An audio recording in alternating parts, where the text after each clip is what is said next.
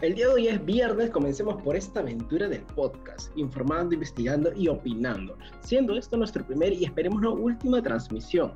Ahora sí estamos preparados todos nosotros aquí en cabinas, tú también estate cómodo en la sala de tu casa, ¿ok? Y hablaremos de un tema serio. Me acompaña Kimberly Mota, Gaudí Medina, Jair Castillo y Kenji Peña. Antes de empezar, vamos con Kenji, con el segmento de Aprendiendo en tiempos de pandemia.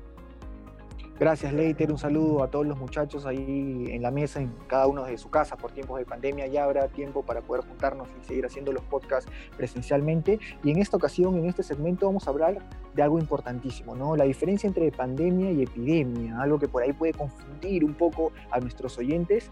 Y bueno, hay que decir que para que se denomine una enfermedad, eh, una pandemia, debe propagarse por todo el mundo, extendiéndose a varios países de diferentes continentes y así afectando un gran número de personas. Por su parte, una epidemia ocurre cuando una enfermedad se extiende por una zona concreta durante un determinado tiempo, afectando así a un gran número de personas. Esa ha sido la información de hoy en el segmento Aprendiendo en tiempos de pandemia. Later. Presentamos análisis del curso en información sobre la vacuna Sinopharm en Huayca y el comercio. Nos encontramos en una etapa bastante difícil de superación, como dice Kenji, tanto emocional, física y económica. Hace un año de pandemia y encima con el caos político, todo eso en un solo momento. Pero hubo algo más que me llamó la atención, ¿saben? Y es que iba con mi madre al mercado y escuché a una señora decir, ¿por qué los periódicos sacan información diferente respecto a la vacuna Sinopharm? Me puse a pensar y de verdad tenía razón. tenía razón. Casi ningún diario concuerda con la información del uno con el otro y también esta que sacan más lo malo de la dicha vacuna como queriendo decir, hey, hey, hey, no te pongas eso, no te pongas eso. Es un tema delicado, bastante delicado y fuerte a tratar. ¿okay? Vamos a medir acá las palabras en este podcast y bueno, ¿qué hacen los medios de comunicación? ¿Qué hacemos nosotros en este caso? ¿Informan según su conveniencia o qué es lo que pasa? Ah, cierto, me olvidaba. ¿Sabes qué es lo que más grave de esto? Las consecuencias que puede abarcar ello. Bastante fácil que una persona pueda leer una noticia en contra de la vacuna, ¿ok? No quiera vacunarse. Aparte que pasó con Willax, ¿no? Claro, pasó, con, Willax. Pasó, con, Willax. Es más, yo diría que muchas de las personas que hoy están con esta postura así antivacuna, de que, de que la vacuna, no sé, les va a crear algún, algún daño más que la misma enfermedad, porque son personas que han escuchado o se han dejado influenciar en su momento por Willax. Sin embargo, antes de pasar al otro tema, acá mencionar que, por ejemplo, hoy el ministro de Salud dijo que la vacuna, la vacuna Sinopharm no protege ante la nueva variante Omicron, ¿no? Pero como, como tú bien lo dices, hay una especie de, controversia, ¿no? Sobre esta, y no solamente con los programas de televisión, sino con los programas, perdón, con los programas de redes sociales y también con los periódicos. O sea, es un tema bastante delicado, como te vuelvo a repetir, y por ello se ha realizado un tema de investigación con estos dos medios de comunicación de más de confianza, Huayca y el comercio. Obvia, eh, ¿qué es lo que vamos a ver en este tema? La diferencia del uno con el otro. Gaudi, por favor, sí, sí, ya, te toca hablar, te toca hablar. Me, me, me excedí 10 Está desesperada, Gaudi, sí, está desesperada, por favor, ya. a ver, cuéntamelo, cuéntamelo. Entender, por favor, yo siempre tengo que que dar mi opinión, ¿no?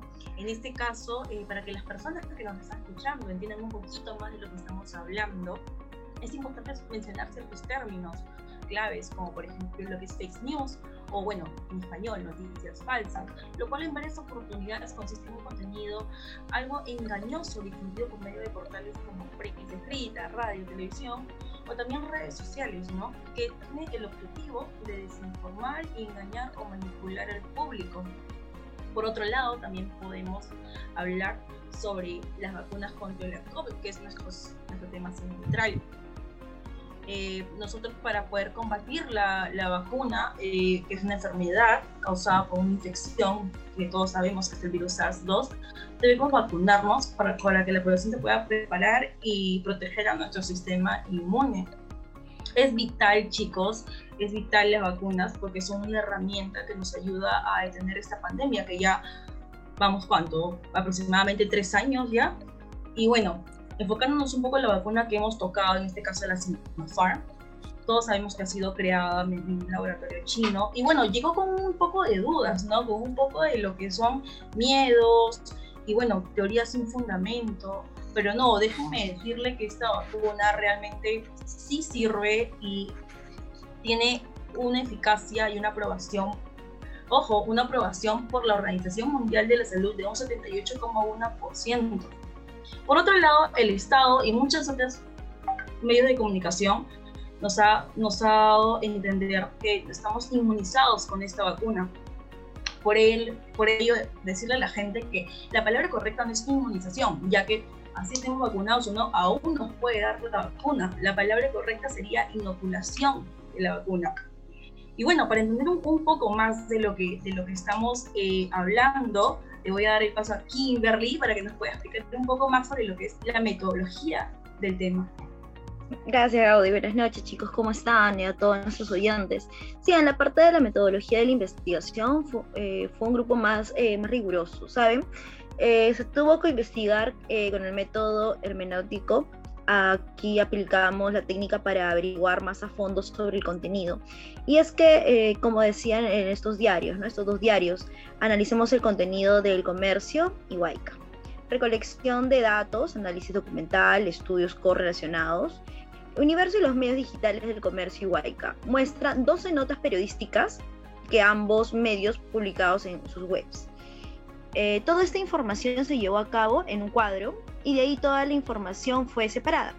Algo riguroso de esto fue que en las seis noticias de cada medio investigado fueron seis por pro vacuna y en Huayca, eh, pero en el comercio fueron dos en contra esto, eh, esto como dijo Leiter, ¿no? Desde un comienzo sobre que las consecuencias que traería esto si un grupo grande de personas justo en estos diarios, ¿no? Se les distorsionaría la información. Eh, ¿Qué opinaría? Eh, Kenji, ¿estás ahí? ¿Escuchas? Sí, sí, sí, Kimberly, disculpa. que, por favor, no me dejes hablando sola. no, no, discúlpame, discúlpame. Lo que pasa es que tú sabes que este tipo de podcasts, cuando se hacen en la casa, pasan un poco de situaciones complicadas. Y, bueno, ya lo solucioné, ya lo solucioné. Vamos, seguimos con el podcast, no se preocupen, nuestros oyentes no ha pasado absolutamente nada.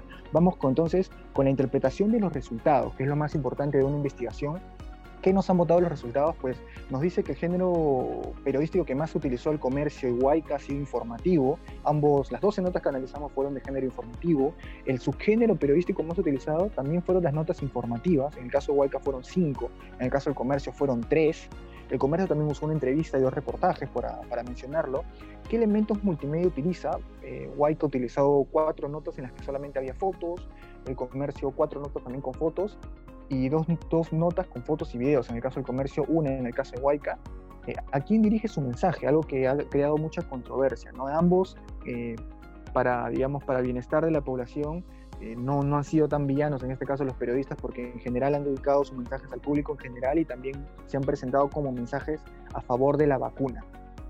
¿Y qué tipo de discurso utiliza? Pues eh, ahí sí ha habido un poco de variedad. El comercio fueron tres veces, eh, utilizó el discurso narrativo, dos expositivo y uno argumentativo.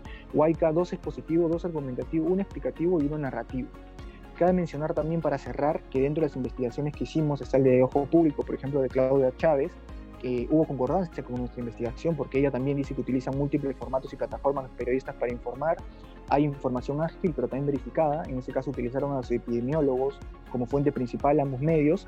Y uno para mencionar más, para terminar ya mi parte, porque están que me apuran acá, eh, Castellanos Insaguine, que hizo un artículo en una, una revista eh, llamada Audiobiética, él menciona que el plano comunicativo es trascendental al momento de informar sobre las vacunas, algo que también hemos podido eh, contrastar con nuestra, con nuestra investigación. Así que el periodista tiene que saber muy bien cómo informar, de qué manera informar y qué términos utilizar y sobre todo la fuente a la cual recurrir, ¿no? Claro que sí, Kenji. Después de todos los análisis que hemos realizado como grupos, eh, podemos, hemos llegado a una conclusión. Podemos observar que eh, en el, tanto como el diario Huayca y el diario El Comercio se maneja mucho el, el, género informativo.